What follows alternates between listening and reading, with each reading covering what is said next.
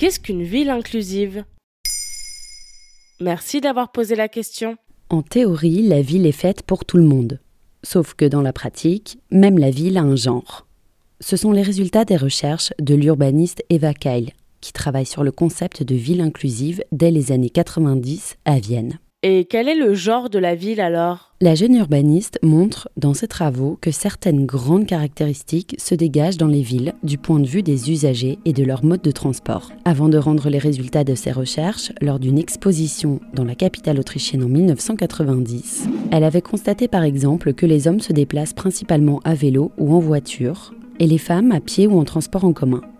Pourtant, le principal de la mobilité urbaine est pensé sous le prisme de la voiture ce qui témoigne déjà d'un premier déséquilibre. Quoi d'autre par exemple? Eva Kyle observe aussi la distribution de l'espace entre trafic et loisirs. Les villes sont structurées par des axes où se déploient les trajets qui mènent au travail rémunéré. Des rues, chaussées et boulevards où se déplacent celles et ceux qui se rendent à leur activité, au bureau, à la banque, au cinéma.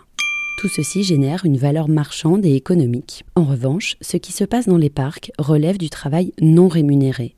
La promenade avec les enfants, les personnes en situation de dépendance ou de handicap. Les jardins et les aires de jeu sont les endroits où se déroulent des activités qui ne génèrent pas d'argent, mais représentent toutefois un travail de soins indispensable. Ce travail est principalement exercé par les femmes, nourrices, auxiliaires de vie et babysitters. Les métiers du soin concentrent 84% de travailleuses.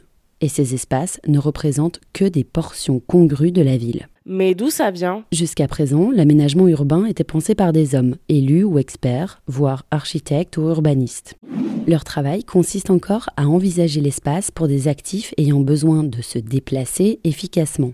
Ce qui explique que les moyens de transport étaient alloués par exemple au travail rémunéré. Et que faire alors? Commencer par revoir l'attribution des budgets, d'après Eva Keil.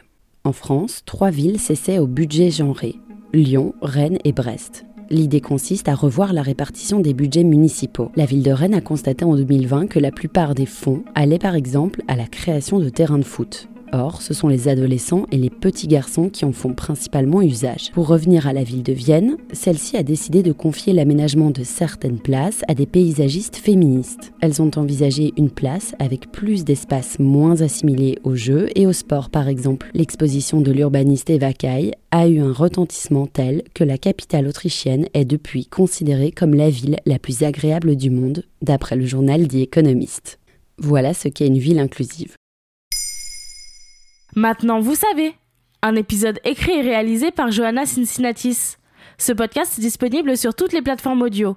Et si cet épisode vous a plu, n'hésitez pas à laisser des commentaires ou des étoiles sur vos applis de podcast préférés.